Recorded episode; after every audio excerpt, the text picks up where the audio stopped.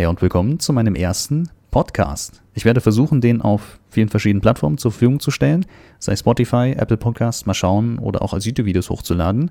Und ich würde mich am Anfang vielleicht mal ganz kurz vorstellen, weil ich weiß nicht, ob jeder, der hier mal reinhört, mich auch schon kennt. Gehe ich mal davon aus, dass es nicht der Fall ist.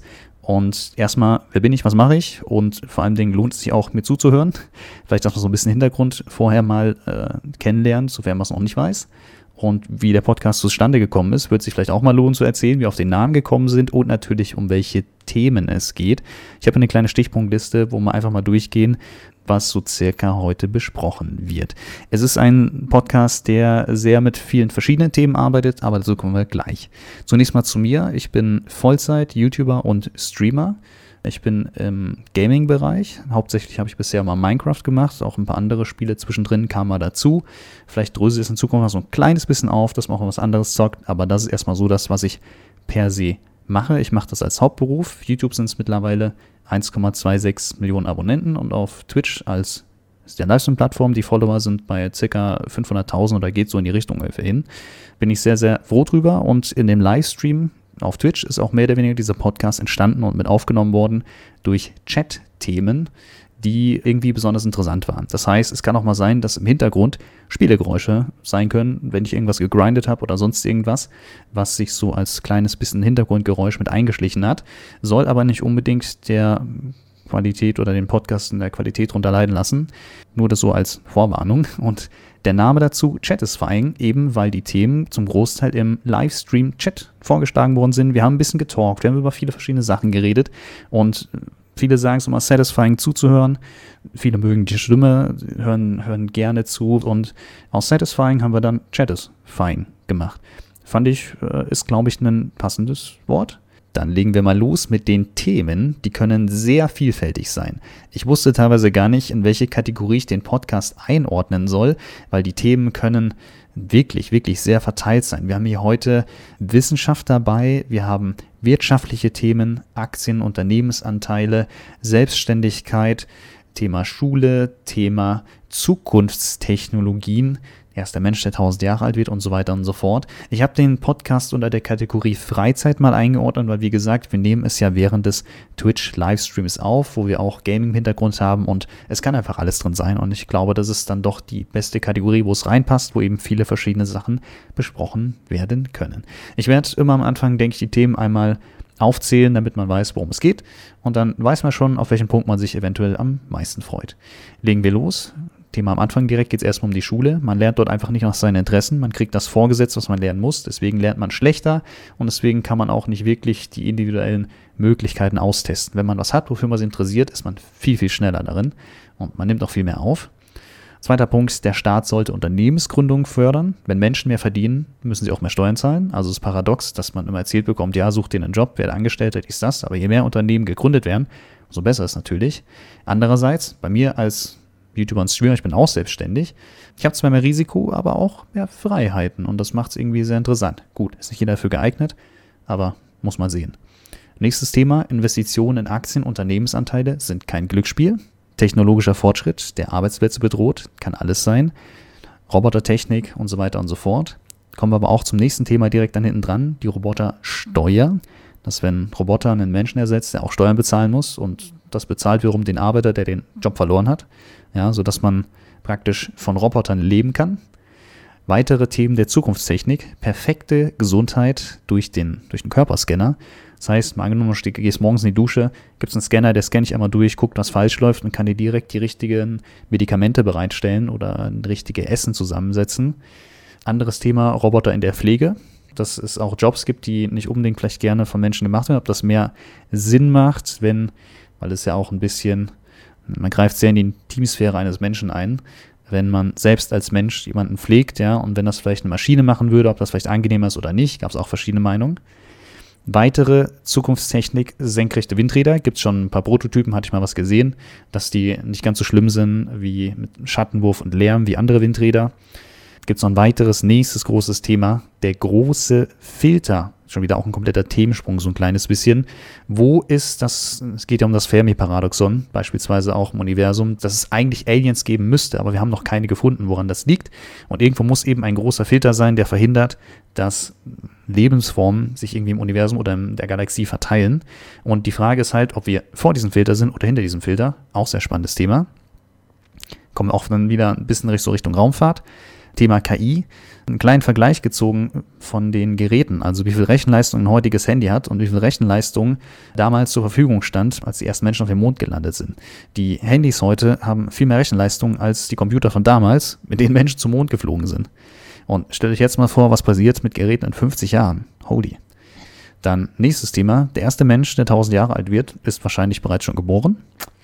Nächstes Thema, Nanoroboter, die Zellen reparieren, sodass man eigentlich immer auch einen perfekten Gesundheitszustand hat. Nächster Punkt, äh, etwas gegen Überbevölkerung, denn die Geburtenrate schwindet in Industrienationen. Wohlstand sorgt dafür, dass Überbevölkerung vermieden wird. Nächste, nächster Punkt, Menschen denn auch nicht so viel Platz brauchen, weil sie weitestgehend in virtuellen Welten leben werden. Virtuelle Welten sind eher für den Menschen gemacht, hört sich sehr plausibel an, dazu kommen wir noch. Und auch nochmal eine Frage aus dem Chat, Bewusstsein in Computer hochladen. Also wenn man selbst die menschliche Hülle hinter sich lässt, gibt es wieder das Klonproblem, wo es da etwas problematisch wird mit der Logik, aber dazu kommen wir auch nochmal. Ihr seht, es ist wahnsinnig viel, was wir an Themen heute zu besprechen haben in diesem Podcast. Die kommen auch alle dran. Ist nicht so, dass das jetzt auf mehrere aufgeteilt wird. Es kommt alles heute dran. Alles hat mir im Stream besprochen und ich hoffe mal, die Ansicht oder die Themen sind sehr, sehr interessant für euch. Ich wünsche euch viel Spaß. Wir tauchen direkt rein, machen einen harten Cut zu der Stelle, wo es im Stream dann schon losging mit dem ersten Punkt. Also viel Spaß dabei und über Feedback freue ich mich immer. Let's go. Ja, Leute, ich bin so froh auch, dass ich äh, mit sämtlichen Schulaufgaben und alles fertig bin, was mich nicht so interessiert unbedingt. Der Schule ist es halt so, du kriegst Hausaufgaben zu Themen, die dich nicht unbedingt interessieren, aber wenn du dann endlich mal mit allem fertig bist, hast deine Ausbildung fertig, hast, hast dein Studium fertig, hast sämtliche schulische Sachen abgeschlossen, dann kannst du dich endlich mit den Dingen beschäftigen, die dich wirklich interessieren. Gut, in meinem Fall Gaming und Streaming. Habe ich ja nichts dagegen. Keine Schulaufgaben mehr, perfekt. Gut, vielleicht muss man sich um Steuersachen sowas kümmern, das fällt dann vielleicht nochmal in die Richtung, aber auch da habe ich eher Bock und da kann man auch viele Sachen auslagern an Steuerberater. Zum Beispiel, wenn man einstellt oder sowas. Auch sehr, sehr geil. Lohn- und Gehaltsabrechnung einfach an Steuerberater weitergeben. Easy. Muss mir auch gar keine Gedanken machen. Perfekt ganz theoretisch, nehmt es euch jetzt nicht als Beispiel, ich würde es euch als Empfehlung geben, aber letzten Endes sind die Noten nur im Abschlusszeugnis wichtig. Das heißt, wenn ihr 6., 7., 8., 9. Klasse seid, ja, dann sind die Noten nicht so wichtig. Also ein zukünftiger Arbeitgeber wird nicht nach euren zwischen- oder unterjährigen Noten höchstwahrscheinlich grämen. Der wird sich für Abschlusszeugnis interessieren. Das heißt, am besten sollte man sich mit allerhöchster Energie auf das Abschlusszeugnis konzentrieren. Und wenn man in einer früheren Klasse ist, dann wird im späteren Leben danach keiner mehr fragen. Da dürft ihr auch schlechte Noten haben. Ja, oder neunte schon bei Bewerbung. Wie gesagt, ihr müsst nur, euer Be nur das Bewerbungszeugnis, mit dem ihr euch später mal bewerben werdet irgendwo. Nur das muss gut sein. Der Rest ist gar nicht mal so wichtig. Und dann, wenn ihr studieren wollt, dann ist auch wirklich nur euer Abiturzeugnis wichtig, mit dem ihr euch auf den Studienplatz bewerbt. Und alle anderen Zeugnisse von der ersten bis zur elften Klasse oder so sind total irrelevant. Jetzt um Chat. Psst.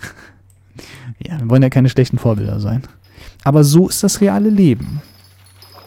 Die Sache ist aber die, es baut aufeinander auf. Höchstwahrscheinlich habt ihr dann ein schlechtes Abschlusszeugnis, wenn ihr davor nicht aufgepasst habt. Das ist die Sache.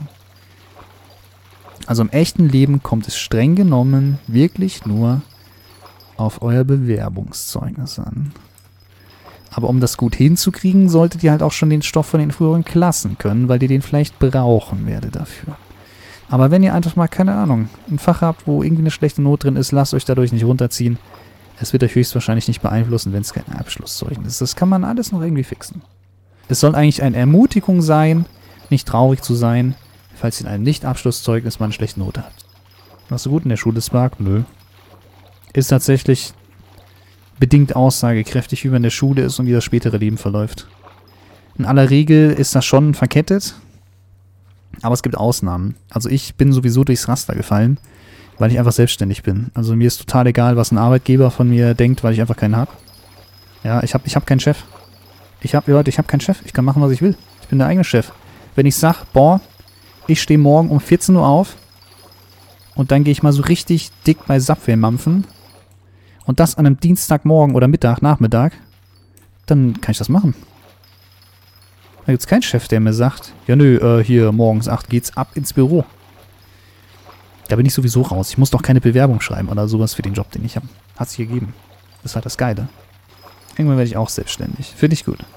Ich glaube, es sollte mehr Gründer geben generell. Man hat immer, wenn man in der Schule ist, halt Bewerbertraining und so, was halt automatisch impliziert, dass man ähm, sich irgendwo später mal bewerben muss und ähm, Angestellter wird. Aber grundlegend ist es doch gar nicht so verkehrt, wenn es ebenso wie Bewerbertraining und sowas gibt, vielleicht geht man mal von der Schule aus irgendwie zur Arbeitsagentur und dann schaut man, was später für Berufe gibt. Ich glaube, ab einer gewissen Schulklasse macht man, ist das, glaube ich, Pflicht auch, dass man da einmal irgendwie hingeht oder so und guckt, was es so gibt. Ne? Aber warum gibt es nicht auch sowas wie ein Fach- oder generell mal Berufsinformationstage, wo man, keine Ahnung, sich mit äh, Unternehmensgründung oder sowas beschäftigt, dass mal selbst was aufbaut? Wir wollten nicht wollen, dass sie Geld machen. Das macht gar keinen Sinn. Der Staat ist vollkommen in, wenn Leute Geld machen. Weil immer wenn Leute Geld machen, verdient er ja auch mehr durch Steuereinnahmen. Das heißt, wenn du selbstständig bist und einfach jeden Monat 10.000 Euro verdient, hat der Staat viel mehr von dir, wie als wenn du irgendwo Angestellter wärst. Weil dann du viel mehr Steuern bezahlst. Das heißt, das ist eigentlich gut für den Staat. Deswegen finde ich das so paradox, dass sich der Staat nicht mehr um Unternehmensgründung kümmert oder sowas. Ja, aber das wollte ich gerade sagen. Ganz ehrlich, vom, vom nicht, nicht, nicht, nicht, das Thema ist nicht das System, ist dagegen, dass man Geld verdient. Leute, ganz, ganz, ganz, ganz im Gegenteil. Je mehr Kohle ihr verdient, umso besser. Weil umso mehr müsst ihr auch an Steuern bezahlen. Und daran ist der Staat schon eher interessiert. Also, das ist eine, weiß ich, eine Rhetorik, die absolut, absolut nicht stimmt. Wir, wirklich nicht. Das ist, das, das System ist so, dass ihr Steuern bezahlen sollt. Und je mehr ihr verdient, umso mehr bezahlt ihr. Also ist, macht es schon Sinn, dass ihr viel Kohle verdient. Dem Staat ist es am allerliebsten, wenn ihr ganz, ganz, ganz viel Geld verdient, weil ihr dann auch ganz, ganz, ganz viel Steuern zahlen müsst. Also, das, das lasse ich nicht als Ausrede gelten, dass ähm, man nicht, keine Ahnung, dass, dass, dass das irgendwie, keine Ahnung, das geht nicht. So, aber vielleicht, vielleicht Berufsinformationstage, Unternehmensgründung, dass man selbstständig wird, sich irgendwas aufbaut und dann reich wird. Weil jeder, der reich geworden ist, sofern es nicht auf illegale Art und Weise gemacht hat oder sonst irgendwie, hat die Hälfte von seinem Reichtum irgendwann mal an Steuern bezahlt. Das heißt, damit, wenn er netto wirklich reich ist, heißt es ja vorher, dass er nochmal genau dieselbe Menge, mindestens wenn er einen Höchststeuersatz hat, dass er genau dieselbe Menge vorher nochmal abgedrückt hat, und zwar an Vaterstaat. Nein, weil viele Firmen nicht bezahlen, ja, das kommt drauf an. Ähm, das hat was mit Buchhaltung wahrscheinlich zu tun und ob die Firma, ob die Firma, kommt drauf an, wie viel Gewinn die Firma halt macht, ne? Weil Steuern fallen immer nur auf den Gewinn an. Wenn du halt ein Unternehmen hast, das kann ja riesengroß sein, ja. Wenn das aber effektiv nicht so viel Gewinn macht, also Arbeit, Arbeitnehmer und alles mögliche wird bezahlt, das sind ja Geschäftsausgaben. Wenn, wenn ähm, auch Geschäftsführer, die bekommen halt dann ihr Gehalt, aber die müssen auch einen persönlichen Einkommensteuersatz zahlen. Ähm, es gibt natürlich auch ganz große Unternehmen, die da ein bisschen tricksen und eine sehr geringe Steuerlast haben, das stimmt. Aber das hat ja in erster Linie nichts damit zu tun, dass das generell ähm, das überall so ist. Ne? Da sind ein paar wenige große Unternehmen, bei denen das der Fall ist und so ein großes Unternehmen hat man, also gibt's, ist halt, es gibt viel, viel, es gibt Tausende, zehn, hunderttausende kleine Unternehmen, bei denen es eben nicht der Fall ist. Die bezahlen alle. Na, ich habe meinen Meister gemacht, der basiert darauf, sein eigenes Unternehmen zu führen. Sehr gut. Ja, ja, ja, genau. Wenn, wenn du Meister bist, kannst du auch Handwerksmeister, kannst du ein eigenes Unternehmen führen und Azubis ausbilden, ne? Ja, und als Selbstständiger stehst du natürlich auch manchmal ein bisschen risikoreicher da, weil du halt ne, abhängig davon bist, was du halt an Aufträgen hast und so. Aber hast doch potenziell bessere Verdienstmöglichkeiten, genau. Da würde ich sowieso generell empfehlen. Ich bin noch. Ich bin ja jetzt selbst selbstständig und weiß die Vorzüge zu genießen. Also ich bin, ich bin all in. Ich, ich glaube, ich fühle mich glücklicher, weil ich selbstständig bin und nicht angestellt. Einfach weil man selbst schon an dem Tag ist. Man hat, man hat mehr Risiko vielleicht, weil halt ein ganzes Unternehmen auf einem lastet. Aber ich glaube, das gleicht, die positiven Sachen gleichen das aus. Wie gesagt, wenn du keine Kunden hast und einfach kein Geld reinkommt, dann war es das. Du hast ja keinen Stundenlohn. Ne? Du hast trotzdem deine laufenden Kosten. Wenn ähm, keiner was bei dir, wenn, wenn dir keine Aufträge gibt, dann ja, passiert halt nichts. Wenn du Arbeitnehmer bist, dann kriegst du aber deinen Stundenlohn und fertig. Der ist halt einfach flat. Der ist halt immer safe. Aber als Selbstständiger ist es nicht unbedingt. Also, wenn es um Schule geht, Unternehmensgründung, wäre nicht verkehrt. Und es wäre auch nicht schlecht, wenn, also wie gesagt, so Steuertricks und so, das geht auch nur für ganz, ganz große Unternehmen mit hochbezahlten ähm, Steuerberatern, Anwälten und was ich nicht alles. Das ist nicht so, dass das ein generelles Schlupfloch ist, was einfach jeder hier und da machen kann. Ne? Also ganz so einfach ist das wohl auch nicht. Und wenn du selbst irgendwie weit schaffen solltest, dann wird das immer auf vernünftigen Wege passieren. Und dann musst du dementsprechend auch Kohle zahlen. Hat Vor- und Nachteile, ja klar, das Vor- und Nachteile, hat alles Vor- und Nachteile. Du musst auch viele, viele neue Dinge lernen. Generell, wie man ein Unternehmen führt, was man alles braucht. Du sitzt äh, gelegentlich beim Steuerberater, hast Termine. Wahrscheinlichkeit, dass ich selbstständig werde, ist schon vorhanden, denn ich und meinen stolzen 14 Jahren interessiere mich äh, schon etwas für Aktien. Hat aber das eine und das, also selbstständig sein und Aktien hat nicht unbedingt was miteinander zu tun. Aktien ist ein Investment, das hat mit Firmen schon zu tun, das hat Unternehmensanteile, die du erwirbst, aber das hat ja nichts mit einer eigenen Geschäftsidee oder so zu tun. Also wenn du ganz, ganz pro bist, dann kannst du halt meinetwegen selbstständiger Trader werden, ja, dass du äh, Wertpapiere kaufst und wieder verkaufst, nachdem sie gestiegen sind idealerweise oder auch durch, durch sinkende Kurse profitierst. Wobei da auch die Steuerlage ein bisschen schwierig ist, weil ich glaube, irgendwie soll es eine neue Regelung geben, dass man pro Jahr nur noch, weiß ich nicht, 10.000 Euro Verluste den Gewinnen entgegenrechnen kann als Trader oder sowas. Also äh, bisschen kompliziert. Da muss man, weiß ich, kommt auch in welchem Land du wohnst dann. Aktienhandel ist fast wie Glücksspiel. Mm, nein. Nein, nein, nein, nein. Würde würd, würd ich, würd ich so nicht sagen. Würde würd ich sagen, ist grundlegend falsch. Also zunächst mal beim Glücksspiel. Glücksspiel ist immer so, dass man verliert, weil das Spiel so designt ist, dass man nur verlieren kann. Aktienhandel wiederum, damit beschäftigst du dich mit Realwerten, also Unternehmensanteile.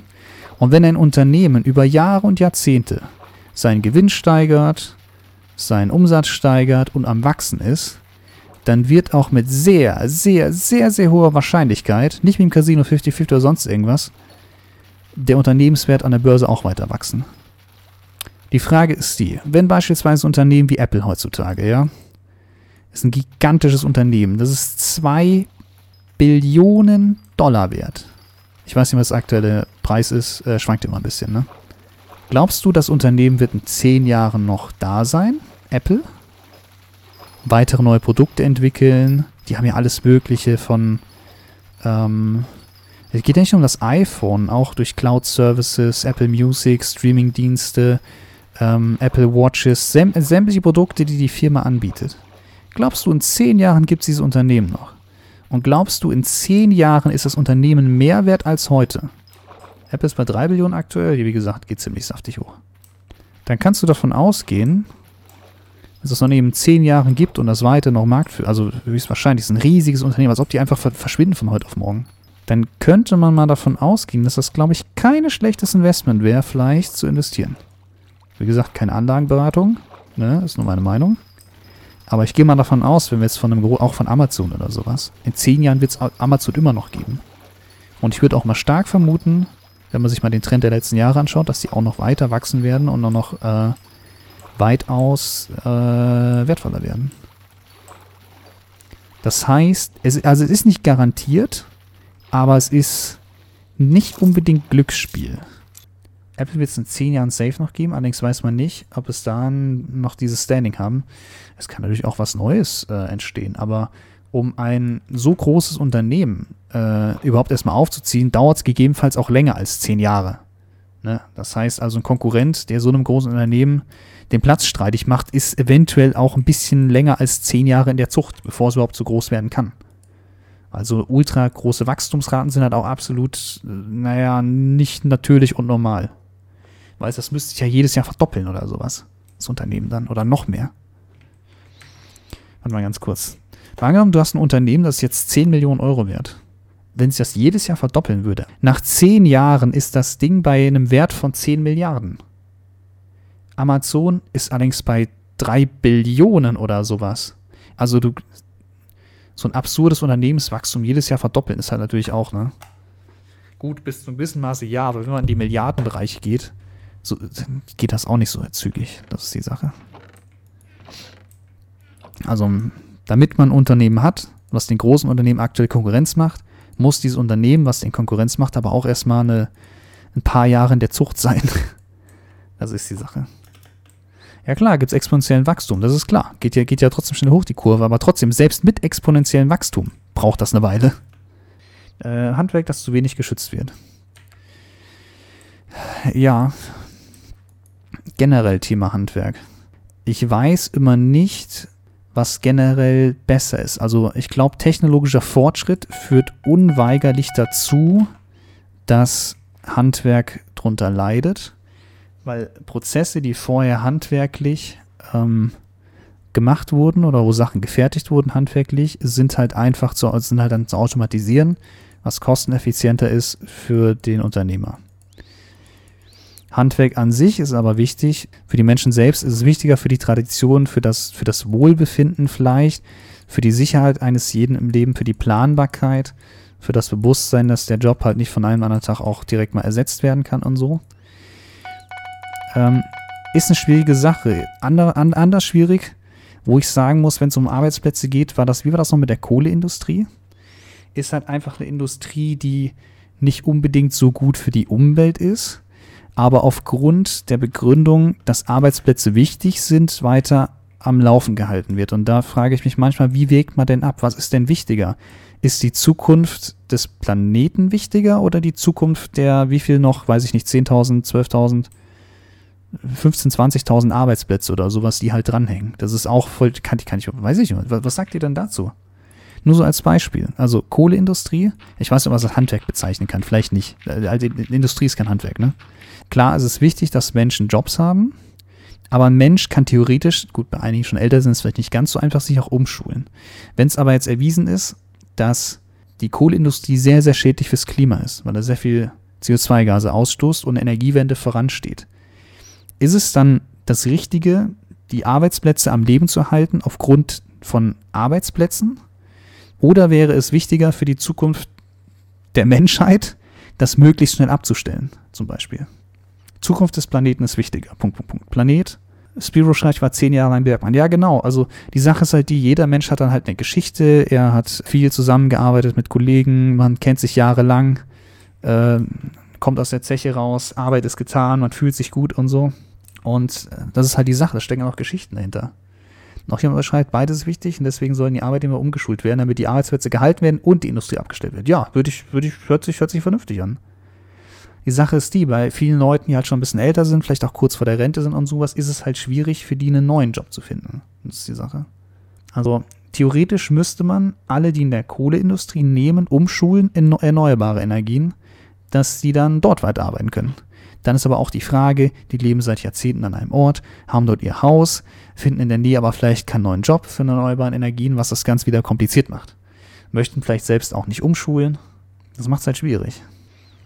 Ich, ich glaube generell, Deutschland ist sehr langsam mit äh, Zukunftstrends sowieso.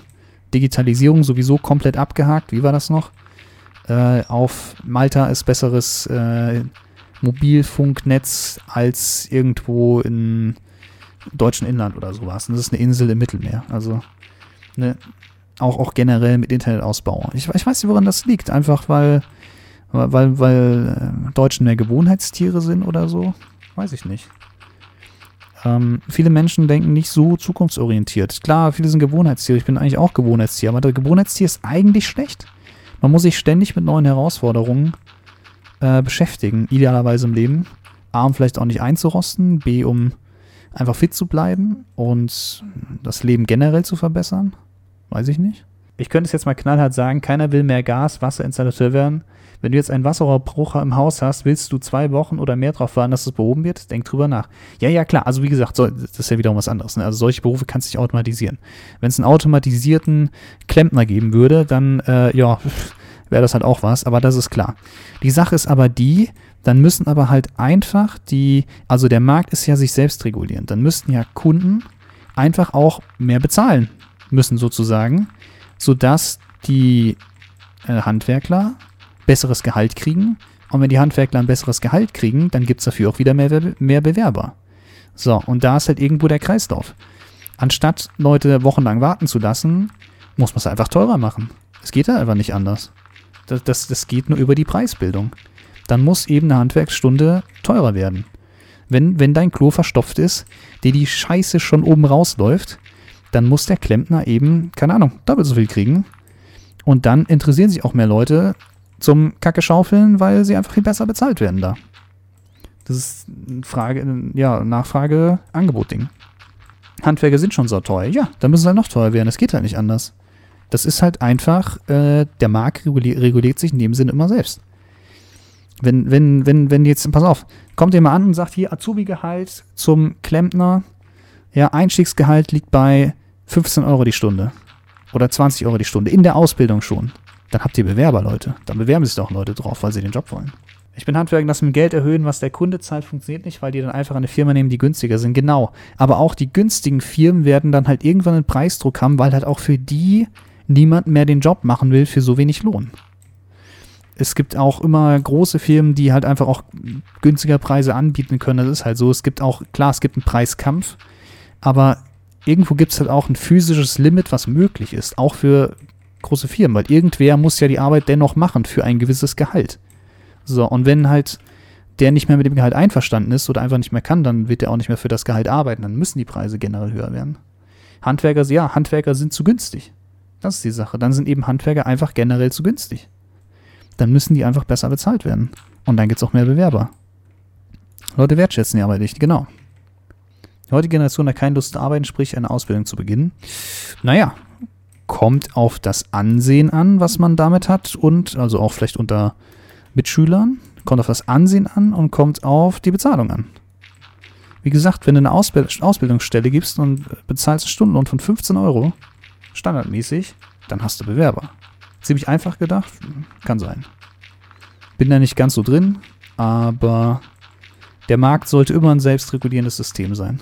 Klar, der günstige krieg, günstigste kriegst im Zweifelsfall den Auftrag, aber irgendwann gibt es auch dem, der es günstig anbietet, gibt es bei dem auch keinen Nachwuchs mehr, der sich drauf bewirbt. Gut, dass ich in einem exotischen Handwerksberuf bin, da müssen die Leute den Preis akzeptieren, wenn sie ihr Zeug repariert haben wollen, weil sie kaum noch in unserer Region Alternativen finden werden. Ja, das ist die Sache. Das ist halt dann das Alleinstellungsmerkmal. Da hast du halt, ein, hast halt ein kleines Monopol in der Region. Da hast du halt Glück gehabt. Dann kannst du bei der Preisfindung ein bisschen kreativ sein. Muss mich raushalten, weil ich schon verdammt vieles weiß und mir dann den BAMF von den anderen Auszubildenden hören, hören darf weiß nicht. Kannst erzählen, was du willst, solange die anderen Auszubildenden dir gerade nicht zuhören. Oder mitlesen. Scheint, scheint ein sehr starkes Diskussionsthema zu sein. Also Ausbildung ist generell nichts Schlechteres als jetzt vielleicht ein Studium. Ähm, auch generell einkommenstechnisch, da hat der, ja, der Student wird dann, glaube ich, glaube ich, im Laufe des Lebens wieder mit aufholen, aber der, der die Ausbildung macht, arbeitet halt auch schon viel, viel früher. Endeffekt gibt es dann vielleicht trotzdem nochmal einen Unterschied, aber du kannst dann schon in jungen Jahren eher Geld verdienen als jemand, der studiert, weil Studium dauert auch nochmal, Bachelorstudium, warte mal, wie viel sind das? Bachelorstudium sechs Semester, Master vier Semester, je nachdem auch, je nach was für Studiengang du hast. Nochmal zehn Semester, also fünf Jahre fürs Studium in der Regel, ja. Genau, fünf Jahre fürs Studium. Falls du einen Master machst. In der Zeit kann halt jemand, der Ausbildung macht, schon arbeiten ne, und Geld verdienen. Hast du fünf Jahresgehälter oben drauf. Ich hoffe immer noch drauf, dass die Zukunft gewisse Ablösungen bildet.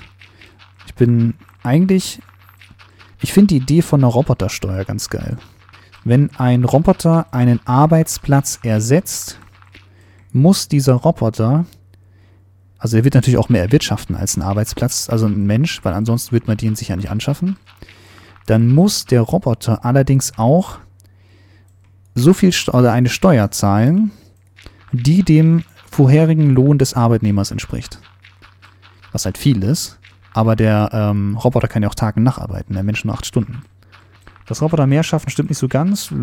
Naja, also ich sag mal so, wenn ein Roboter weniger schafft als, als ein Mensch, dann würde es sich für den Unternehmer ja gar nicht lohnen, den anzuschaffen. Weil dann wäre wird ja, wär der Mensch produktiver. Also ein Roboter wird einen Arbeitsplatz ersetzen, wenn er dem Unternehmer mehr bringt als der Mensch. Rein rechnerisch. Sonst machst du, weißt du, du kaufst ja keinen Roboter, wenn äh, die Handarbeit billiger ist.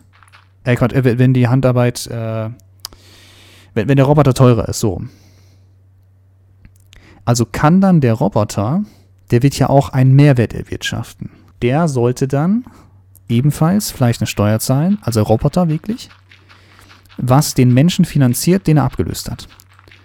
Und wenn wir in einer richtig hochtechnisierten Gesellschaft leben, in einer hochtechnisierten Gesellschaft, wo tatsächlich extremst viel mit Robotern, irgendwann vielleicht mal in der Zukunft mit KIs und alles Mögliche erledigt wird, dann wäre man doch in der Lage, dass man die Roboter arbeiten lässt. Die Roboter bezahlen Steuern und die Steuer geht dann vom Staat aus an die Menschen verteilt. Somit hätte man ein bedingungsloses Grundeinkommen. Jeder Mensch würde Geld kriegen, jeder Mensch kann sich alles kaufen und die Roboter arbeiten im Wesentlichen für das Einkommen von allen. Roboter werden nicht müde, die machen das einfach. Das heißt, die Unternehmen haben genauso Ein- und Ausgaben, Steuerzahlung und vieles mehr. So würde sich eventuell sowas finanzieren lassen. Also in einer ganz, ganz fernen Zukunft, wo Geld vielleicht gar nicht mehr dann so wichtig ist. Jeder hat Geld, jeder kann sich Sachen kaufen. Natürlich kann, also kriegt halt jeder im Grundmaß nur eine gewisse Menge. Also es kann nicht sein, dass einfach Geld, Geld, Geld ohne Ende jeder, jeder reicht, das wird nicht funktionieren. Weil dann äh, ja, sind die Ressourcen des Planeten in zwei Tagen aufgebraucht. Aber für den ganz normalen Alltag, alles, was man braucht, normales Gehalt, so wie jetzt auch, sollte durch die Roboter finanzierbar sein. Das wäre toll, klingt toll, genau. Ähm, ich bin eher Optimist für die Zukunft. Würde ich feiern. Und ähm, wäre halt einfach so ein Ultimate Goal. Ob das so passiert oder nicht, keine Ahnung. Aber das wäre schon echt nicht schlecht, oder? Wenn jeder reich ist, ist jeder arm. Na, das Problem ist, man gewöhnt sich als Mensch immer an einen gewissen Status und Stand. So. Wenn du rich as fork bist, dann hast du zwei Jahre lang Spaß und dann wird es dir langweilig. Aber dennoch, Grundbedürfnisse sollte mal gedeckt sein. Natürlich muss auch eine Währung geben, sozusagen. Nur man muss halt für sein Geld nicht mehr aktiv arbeiten. Natürlich sorgt das vielleicht auch dafür, dass man damit vielleicht dann leichtfertiger umgeht, weil, naja, geerbtes, da gibt es so einen Spruch, geerbtes Geld gibt man schneller aus als selbstverdientes Geld. Ich glaube nicht, dass so ein Spruch ist, es kann wirklich so sein. Also würde ich, mal, ich auch mal vermuten, weil an seiner eigenen, seinem eigenen Vermögen, was man sich erarbeitet hat, hängt man vielleicht ein bisschen mehr, als wenn man mal eben spontan was geerbt oder geschenkt kriegt hat. Weißt du, dann hast du einen anderen Bezug dazu. Ähm, aber im Grunde genommen, also ich, ich glaube, das wird, das, könnte funktionieren. Und wer erwartet die Roboter, wenn keiner arbeitet? Andere Roboter und, äh, andere Roboter und KI. die Sache ist die, natürlich muss alles unterwacht werden. Es ist nicht so, dass kein Mensch mehr arbeitet. Es werden auch noch normale Menschen arbeiten, die sich um dann die Wartung der Roboter kümmern, die sich, die das System am Laufen halten. Weißt du, derjenige, der ein Unternehmen besitzt, ist ja auch keine KI, sondern es ist ein Mensch. Ja. Der wird dann ähm, gucken, was er für Produkte entwickelt, die der Menschheit helfen, wofür die Menschheit wiederum Geld ausgibt. So, mit dem Geld, was der dann mehr verdient, kann es ja dann Luxus leisten. So funktioniert auch jetzt eigentlich schon, das ist die Sache. Ist ja nicht so, dass keiner mehr arbeitet. Natürlich kann es auch Roboter, also wie gesagt, wir reden von einer hochtechnisierten Zukunftsgesellschaft. Einer absolut hochtechnisierten Zukunftsgesellschaft, wo fast sämtliche Prozesse automatisierbar sind.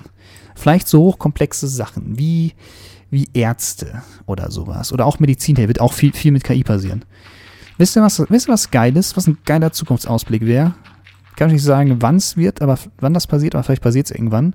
Du gehst morgens, stehst morgens auf, dir geht's nicht gut, stellst dich in die Dusche, währenddessen am Duschen bist, scannt die Dusche dich und guckt, was dir fehlt und sagt, okay, du hast heute eine Magenverstimmung, was auch immer, eine kleine Magenentzündung, äh, bestellt automatisch das Medikament und bevor du von der Dusche aus es zum Küchentisch geschafft hast zum Frühstück, steht die, äh, klingelt's an der Tür oder an deinem Briefkasten landet das Magenmedikament. Werden auch Menschen, natürlich, Leute in der Unterhaltungsindustrie, da wird es auch eine ganze Weile dauern, bis äh, KIs das ablösen. Das wird klar natürlich von Menschen gemacht, Leute. Also wie gesagt, wir reden jetzt hier von äh, manuellen Arbeiten, die einfach Fließband arbeiten oder sonst irgendwas. Also, also erstmal von den einfachen Arbeiten, die durch Maschinen theoretisch ersetzbar wären. Nie wieder krankheitsfrei. Ja, die Sache ist die, aber die, die Maschine, die KI weiß ganz genau, was dir fehlt. Die kann dir ganz genau eine eigene Diät äh, für deinen Körper ähm, direkt schon vorschlagen, dass du das isst, was am besten oder am perfektesten für dich ist. Kannst du natürlich auswählen, wenn du es nicht willst, einfach einen Burger willst, kannst du auch einen Burger holen. Aber ähm, jeder, jeder braucht hier unterschiedliche Nährstoffe, jeder Körper ist ja anders. Und wenn, wenn du krank bist, dann gehst du einfach in den Scanner rein, du wirst durchgescannt und dann steht am Ende eine Diagnose da, die hundertprozentig stimmt. Und dann kannst du behandelt werden. Also, wie gesagt, wir reden hier von absoluten, absoluten Zukunftsszenarien, muss man natürlich sagen. Ne? Oder in der Pflege, aber vielleicht können Roboter da helfen, damit wir endlich wieder Zeit für Menschlichkeit haben. Ja gut, in der Pflege vielleicht. Ähm, ich weiß nicht, vielleicht so Grundpflege. Vielleicht können das ja Roboter übernehmen, weil ich kann mir schwer vorstellen, bei Pflegepersonen eventuell, ich weiß nicht, wenn man bettlägerig oder sonst irgendwas ist, dann muss man ja auch irgendwie gewaschen werden oder sowas. Pass auf. Ist es für eine Person vielleicht nicht angenehmer, wenn das eine Maschine macht, anstatt ein Mensch? Weil dann dringt man ja schon in die ja, persönliche Zone eines jeden ein als Pflegedienst oder so. Er kann sich halt selbst nicht waschen, waschen, du musst das halt als Mensch machen. So. Und dann äh, dringst du ja schon sehr, sehr arg in die Private Zone von jedem Menschen ein, wenn du den halt waschen musst. So. Was ist, wenn das ein Roboter machen könnte oder irgendeine Maschine, die das auch sehr, sehr zuverlässig schafft? Ist das nicht vielleicht sogar an, angenehmer für eine Pflegeperson? Also, wie, wie gesagt, vorausgesetzt, alles funktioniert perfekt, ne? Das ist jetzt die Sache. Nicht, dass die dann wischiwaschi und komplett ausrasten und, keine Ahnung, alles zerhackstücken. Das, das ist natürlich nicht, nicht der Plan, aber ähm, nur so rein theoretisch. Ich glaube, für den Menschen wäre es vielleicht sogar angenehmer, wenn das eine Maschine macht, als ein anderer Mensch, oder? Finde ich gut, alles den Maschinen zu überlassen. Ja, wie gesagt, es kommt auch an, was für Maschinen. Ne? Du weißt, wir wissen nicht, wir, wir gehen jetzt erstmal von der, wir, wir nennen es jetzt mal Maschine, es kann aber alles sein. Also kann alles möglichst aussehen, kann auch vielleicht wie ein echter Mensch aussehen ähm, und was ich nicht alles. Bis in die Frage, Patienten das wollen. Ja, wie gesagt, können sie sich aussuchen dann. Es, es, es, wir gehen auch mal nie von einem Muss aus. Wir gehen nie von einem Muss aus. Wir gehen von einem, äh, jeder kann sich aussuchen aus. Bin Krankenschwester, die meisten Patienten wollen Menschlichkeit. Auch bei sowas wie der täglichen Wäsche vielleicht? Wie gesagt, ne, ihr, ihr, arbeitet wahrscheinlich auch in Berufen, die da ein bisschen näher dran sind. Ich bin jetzt einfach nur so ein bisschen am Fachsimpeln. Also die, Scham wäre vielleicht nicht da, ja eben, weil es halt eine Maschine macht. Das ist die Sache. Das kann auch Leuten unangenehm sein. Gerade da, gerade bei, okay, wie gesagt, da tickt doch jeder vielleicht anders, ne? Also ich weiß nicht, ich würde mich vielleicht wohler fühlen, wenn das eine Maschine macht, als, weiß ich nicht, ein 30 Jahre älterer Typ als ich oder sowas. Wäre mir vielleicht tatsächlich angenehmer, wenn das einfach eine Maschine macht. Also ich, ich würde da wahrscheinlich keinen Unterschied merken zwischen einem Rasierer, wenn, wenn, ich, wenn ich irgendwie zum, zum, zum Barber gehen würde, in so einem Barbershop äh, und, äh, keine Ahnung, gibt es gibt auch, gibt auch Barbershops eher in den USA, gibt es das auch? Ich war noch, ich war noch nie in einem Barbershop oder in so einem Barbier irgendwo in einem normalen Laden drin. Egal. Gibt es auch Leute, die gehen zum, zu, zu Rasur in einen Barbershop und lassen sich rasieren. Für mich macht das ein elektrischer Rasierer. Mir ist der Rasierer lieber als ein Mensch. Ne?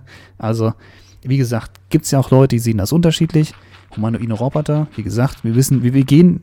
Es kann sein, dass diese Maschinen wie echte Menschen aussehen, dass sie so funktionieren wie echte Menschen, von außen nicht zu unterscheiden sind, dass sie auch ein weiches Gewebe haben, das sich wie eine menschliche Hand anfühlt, kann alles sein.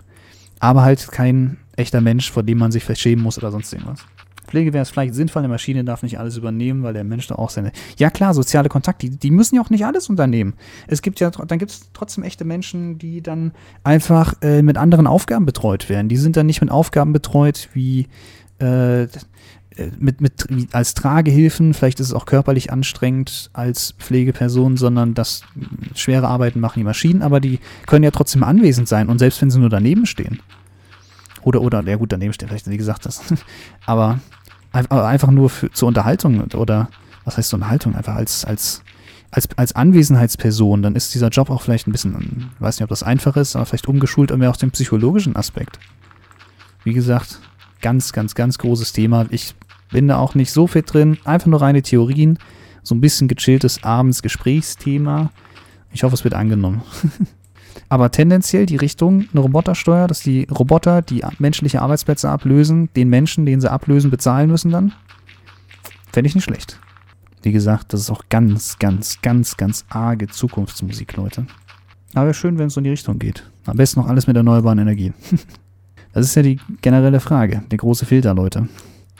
Wird die Menschheit fortbestehen und es mal zu einer so weiten Gesellschaft schaffen? KI ist nicht mehr so weit weg. Also KI ist äh, sehr, sehr nah dran. Es gibt ja einen großen Filter, theoretisch, es gibt also das Fermi-Paradoxon. Eigentlich sollte die ganze Galaxie voller Leben schwirren, aber wir hören und sehen nichts.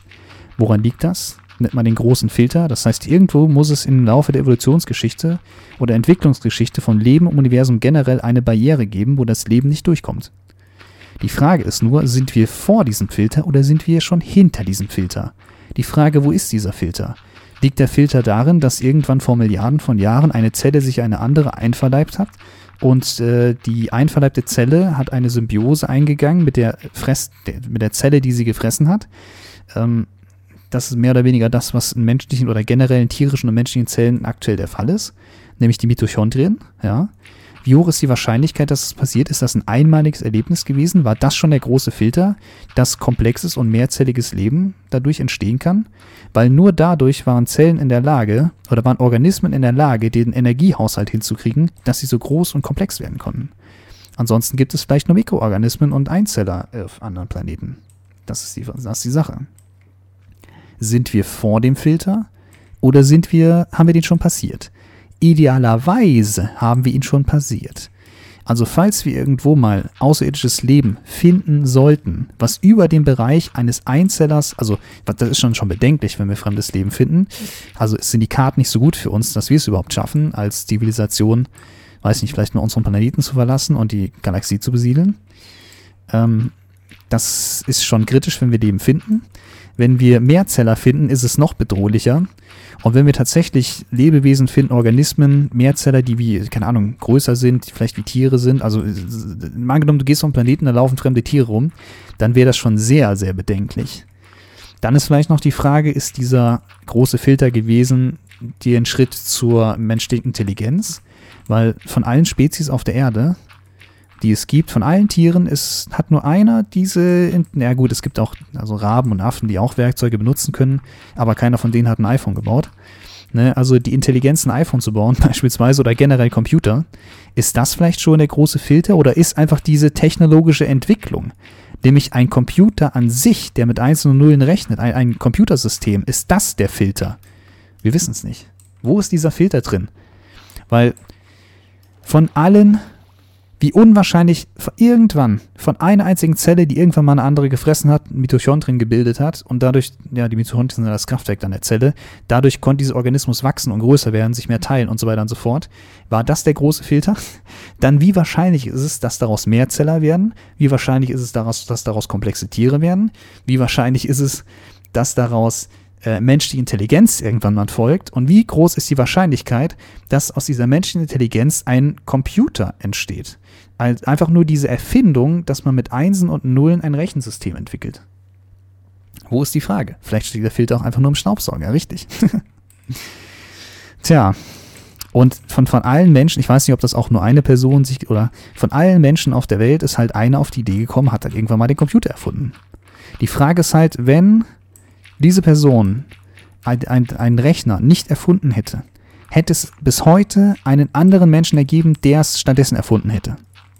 Ja oder nein? Wie groß die Wahrscheinlichkeit? Es gibt Milliarden Menschen auf diesem Planeten und genau einer hat einen Computer erfunden. Oder die Idee dazu gehabt. Vermute ich mal. Das ist die Frage. Oder vielleicht war da, ich, ich weiß nicht, ob aus dem Computer zwangsläufig das Internet herausfolgt. Das Internet war ja auch erst ein militärisches Projekt, was, wenn auch niemand auf den Gedanken gekommen wäre, dass es Vielleicht ist ja auch das Internet oder diese komplexe Vernetzung der Welt, die wiederum zu exponentiellem Fortschritt und Wachstum geführt hat. Vielleicht ist das ja der ähm, große Filter gewesen. Kann ja auch sein. Stell dich mal vor, heutzutage ohne viele Erfindungen, wir würden noch leben wie, ja, vielleicht auch nicht wie im Mittelalter, aber vielleicht, weiß ich nicht, so Zeit nach dem Zweiten Weltkrieg, ohne dass jemals ein Computer erfunden worden wäre. Dann gäbe es so viele Produkte heutzutage nicht. Wird ja alles mit Computer gemacht. Das gibt's nicht. Selbst wenn du einen Haargummi herstellst, wird vorher ein 3D-Modell im Computer entwickelt und Prototypen werden mit 3D-Drucker gedruckt. Also, oder eine Klammer oder was auch immer. Für alles, das, das wird vorher designt am PC. Ich habe vor kurzem was gesehen, äh, Windräder, die äh, nicht so viele Nachteile haben wie herkömmliche Windräder.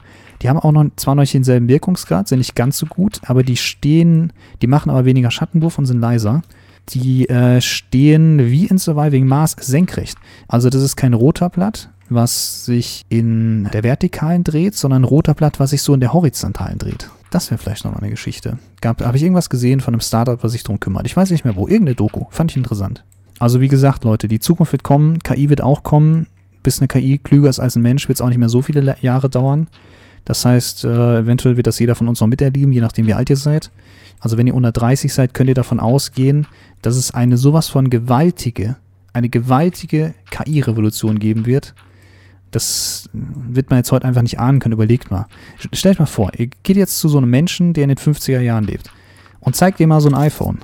Dann geht ihr hin und sagt, äh, hey Siri oder sonst irgendwas, das Ding geht an, du sprichst auf einmal mit dem Gerät. Und so, nee, das ist kein Mensch, das ist ein Computer.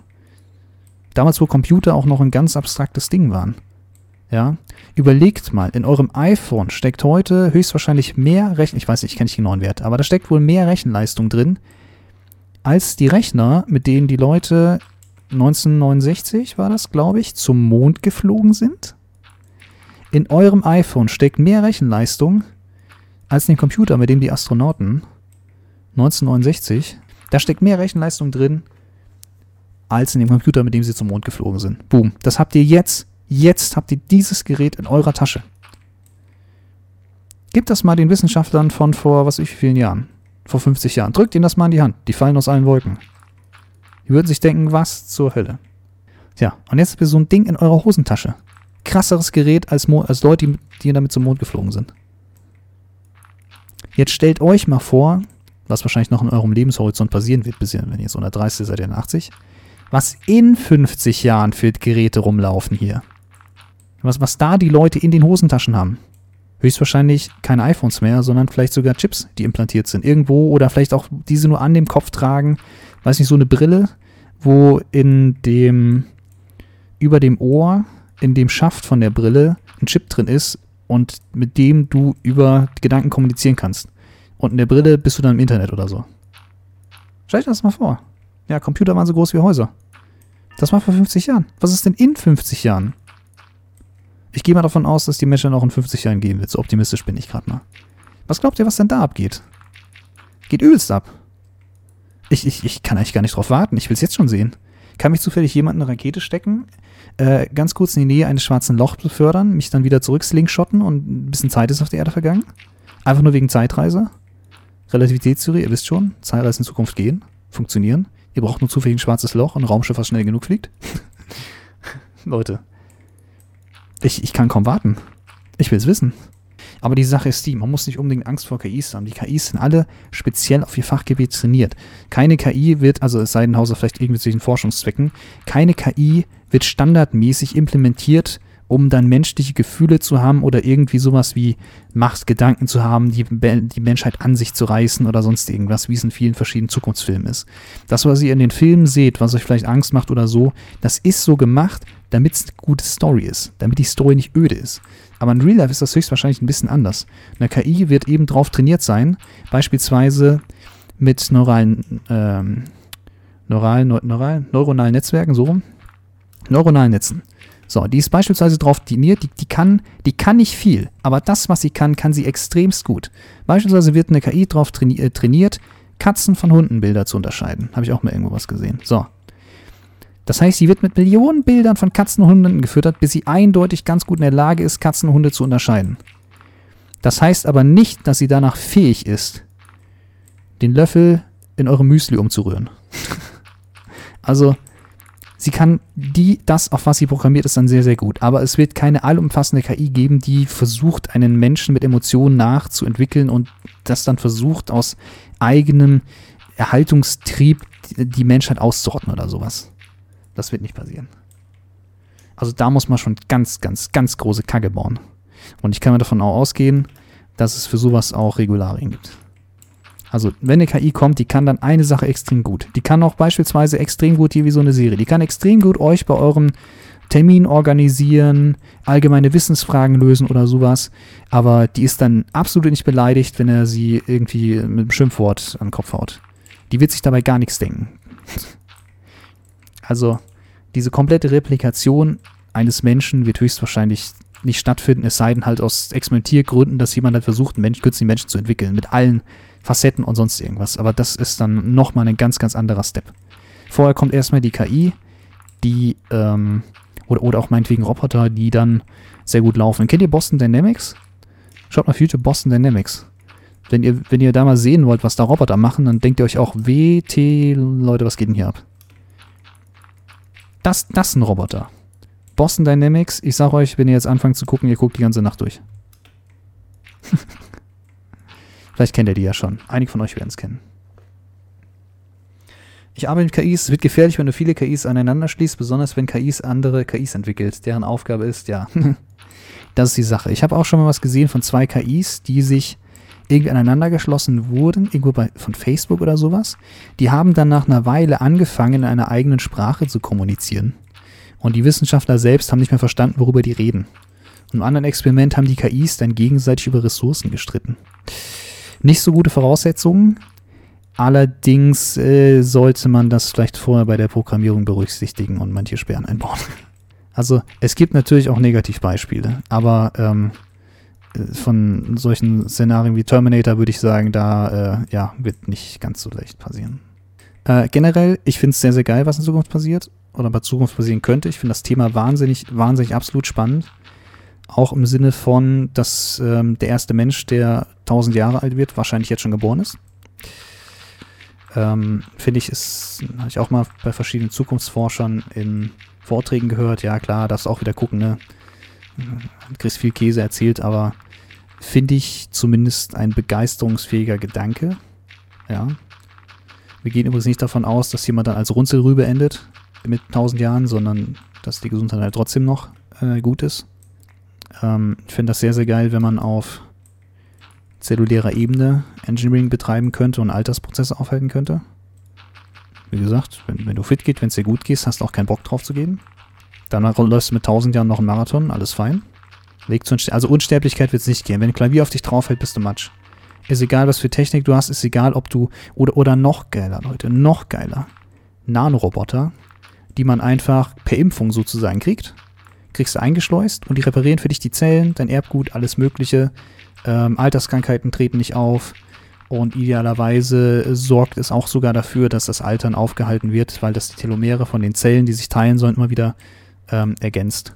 Das heißt, du bist praktisch von allein unsterblich, du brauchst keine regelmäßigen Wartungen. Du hast Nanoroboter in dir drin, die sich selbst warten, äh, sich selbst neu hinstellen, die einfach fest einprogrammiert sind und die einfach deinen Körper zellenmäßig Tag ein, Tag aus reparieren. Millionen davon fließen deinen Adern durch die Gegend, deinen Zellen und reparieren dich. Dein Erbgut, alles. Auch, auch wenn jemand unsterblich ist, wird er wahrscheinlich sein ganzes Leben lang arbeiten, vermute ich. Wie gesagt, Roboter werden die Arbeit machen, man kann sich finanzieren. Ähm, wenn Wohlstand herrscht, also in allen Wohlstandsnationen, wo man vielleicht auch nicht mehr darauf angewiesen ist, dass die Kinder, Kinder im Alter, Kinder, dass die Kinder im Alter für die Altersvorsorge aufkommen müssen. In allen Wohlstandsnationen stellt sich eigentlich eher ein, dass die Geburtenrate rückläufig ist. Das heißt, man bekommt auch weniger Kinder mit der Zeit, je besser es einem selbst irgendwie geht und je weniger man auf Nachwuchs angewiesen ist. Also in allen großen Industrienationen schwingt ja die Geburtenrate. Wir haben ja generell aktuell ein Problem damit, dass eben nicht genug Kinder da sind, um die Demografie aufrechtzuerhalten. Wir haben ja gerade eine schrumpfende Bevölkerung. Und wenn Leute einfach älter werden, wird der Trend auch weitergehen. Aber äh, ich bin lieber dafür, sehr, sehr lange zu leben und eventuell den großen, größten Teil meines Lebens in virtuellen Welten zu verbringen. Wenn die echte Welt nicht so spannend ist, was macht man am Leben? Ganz einfach, man geht in virtuelle Welten. Und da wird es dann so wahnsinnig, wahnsinnig viel zu entdecken gehen. Jetzt sind wir doch auch schon hier vor einer virtuellen Welt, mehr oder weniger. Wir spielen gerade Hypixel Skyblock, sind gerade in Minecraft. Aber letzten Endes erzählen wir auch eine Geschichte und bauen uns was. Eigene Stories, die wir schreiben. Wir bauen die größte Karottenfarm ever, die größte Kaktusfarm ever. So. Das, das, das ist auch nichts anderes als eine Story. Und ihr schaut das auch auf YouTube in den Videos, weil euch die Story interessiert, weil ihr das spannend findet. Ihr wollt uns einen Kampf um Rang 1 sehen. Das ist eine komplett eigene Story. Im echten Leben kann ich keine Kaktusfarm bauen, um Rang 1 zu werden virtuelle Geschichten, wie gesagt, Ready Player One an der Stelle nochmal, falls ihr den Film kennt, äh, virtuelle Welten sind noch viel, viel interessanter. Hatte ich auch schon mal in einem anderen Stream erzählt. Die reale Welt ist nicht unbedingt für den Menschen geschaffen. Der Mensch ist daraus entstanden. Natur gibt's, normal natürliche Gesetze gibt's. Der Großteil der Welt, wahrscheinlich das überwiegende Maß überhaupt, das Weltall ist sowieso todfeindlich für sämtliches Leben, für die Menschheit. Aber eine virtuelle Welt ist egal, ob die von Menschen oder von der KI gebaut wird, die ist dann für den Menschen gemacht. Und da wird es so viel spannende Dinge zum Entdecken geben, ihr, kommt, ihr werdet dann tausenden Jahren nicht fertig. Ihr werdet euer Gehirn immer wieder füttern können mit spannenden Geschichten. Einfach weil diese Welten so groß sein werden. Selbst jetzt, wenn ihr jetzt heutzutage alle aktuellen Spiele zocken wollt, ihr werdet niemals fertig, bis ihr das alles gesehen habt, was euch theoretisch interessiert. Virtuelle Welten sind geil. Und wenn die echte Welt nichts mehr zu bieten hat, weil man im Leben schon alles gesehen hat, dann wird man sich wahrscheinlich in eine virtuelle Welt verkrümeln. Also Matrix-like, aber halt freiwillig. So, muss sich trotzdem jeden Tag ausloggen, bisschen Sport machen, gesund bleiben, schlafen, wie auch immer, ne? Und wenn du dann noch Nanoroboter drin hast, die sich um alles kümmern, dann kannst du vielleicht sogar, oder, oder auch, kannst du vielleicht, musst du gar nicht mal raus mehr. aber du kannst das immer selbst entscheiden. Ich meine auch wie in Sonntag Online, das wäre auch nochmal ein Stichwort, was dazu passt. Genau. Und finde ich nicht so unrealistisch. Kommt halt immer drauf an, wann. Kann sehr, sehr lange dauern. Ich hoffe, ich bin jedenfalls optimistisch und hoffe einfach mal, dass ich es so lange schaffe. Das wäre echt schön. Aber auch die reale Welt ist nicht schlecht. Man muss nur ein bisschen genauer hingucken, überlegen. Ja, natürlich. Die ist natürlich auch nicht schlecht, klar. Aber sie ist halt keine für den Menschen explizit erstellte Welt. Er ist halt aus ihr vorgegangen. Natürlich ist die äh, Welt schön. Du kannst dich einfach hinsetzen, Sonnenuntergang beobachten. Alles wunderbar. Aber ähm, ich kann mir trotzdem vorstellen, dass sich Stück für Stück auch irgendwann mal langweilig wird. Und so eine richtig coole, für den Menschen gebaute Welt, virtuelle Welt, fände ich jetzt auch nicht unbedingt schlecht. Darum möchte ich noch erleben, wie mein Bewusstsein in eine Datenbank konvertiert wird. Einen Körper brauchst du eigentlich nur, wenn du jung bist. ja, nö, nicht unbedingt. Wie gesagt, dein Körper wird ja einwandfrei wieder jung, jung gebügelt durch Nanoroboter oder was auch immer. Oder durch Gentherapien. Ich kann es mir noch nicht vorstellen, tatsächlich ein Bewusstsein in einen Computer hochzuladen, weil letzten Endes ist wieder das, wieder das Klonproblem. Man angenommen jetzt eine Klonmaschine, die einfach deinen Körper scannt und anstelle B deinen Körper wieder aufbaut mit exakt demselben, derselben Atomkonstellation. Ja. Und dann ist natürlich die Frage, ja, dann gibt es einfach einen Klon von dir. Aber wer davon bist jetzt wirklich du? Wo ist deine sogenannte Seele drin? Wenn du jetzt den Ursprungskörper vernichtest, bist du dann automatisch da drüben drin, in dem neuen Körper, der gerade zusammengebaut wurde? oder wenn beide Körper zur selben Zeit existieren, würdest du dann komisch damit resonieren und beide Sichten gleichzeitig sehen? Weil theoretisch funktioniert Beam ja so. An einer Stelle wird dein Körper exakt atommäßig eins zu eins nachgebaut und am Ort, wo du losreisen willst, wird der Zerstörten seine Atome zerlegt. Das heißt, du wirst dort getötet. Die Frage ist jetzt, wo ist deine Seele? Die Kopie, der Klon, hätte eins zu eins deine Gedanken, deine Erinnerung, alles aber dein Originalkörper wird jetzt zerstört. Die Frage ist, bist das dann wirklich du oder ist das einfach nur eine Kopie von dir? Ich persönlich würde sagen, das ist nur eine Kopie von mir. Ich kann mir nämlich nicht vorstellen, wie mein Bewusstsein, wenn ich hier die Augen zumache, schlagartig im anderen Körper aufwache. Ich würde auch sagen, es ist eine Kopie. Deswegen kann ich mir nicht vorstellen, das Bewusstsein in eine digitale Welt hochzuladen, weil das könnte man ja mehrfach machen. Dann könntest du die komplette, da kannst du dich ja fünfmal da reinladen. Aber du kannst immer nur einer sein, oder? Dann hast du fünf Kopien von dir, die ein Gespräch führen, aber du kannst ja nicht fünf Gespräche gleichzeitig führen. Genau, die Kopie wird denken, sie sei das Original. Die Kopie wird denken, sie ist das Original. Aber keine der Kopien ist es wahrscheinlich. Das heißt, die einzige Möglichkeit, ist das Stück für Stück zu machen, dass man Stück für Stück von dem persönlichen Ich sozusagen dann halt vielleicht mit Maschinen ersetzt. So dass man die Persönlichkeit nicht verliert, sondern sozusagen sein, sein, sein Bewusstsein, seine Seele immer an einem Punkt zentral hat. Und dann vielleicht modifiziert. Wie gesagt, dass du halt einen Arm wegkriegst, kriegst einen mechanischen Arm. Oder dass Teile, vielleicht Teile deines Gehirngewebes Stück für Stück erneuert werden. So dass du dich niemals selbst verlierst.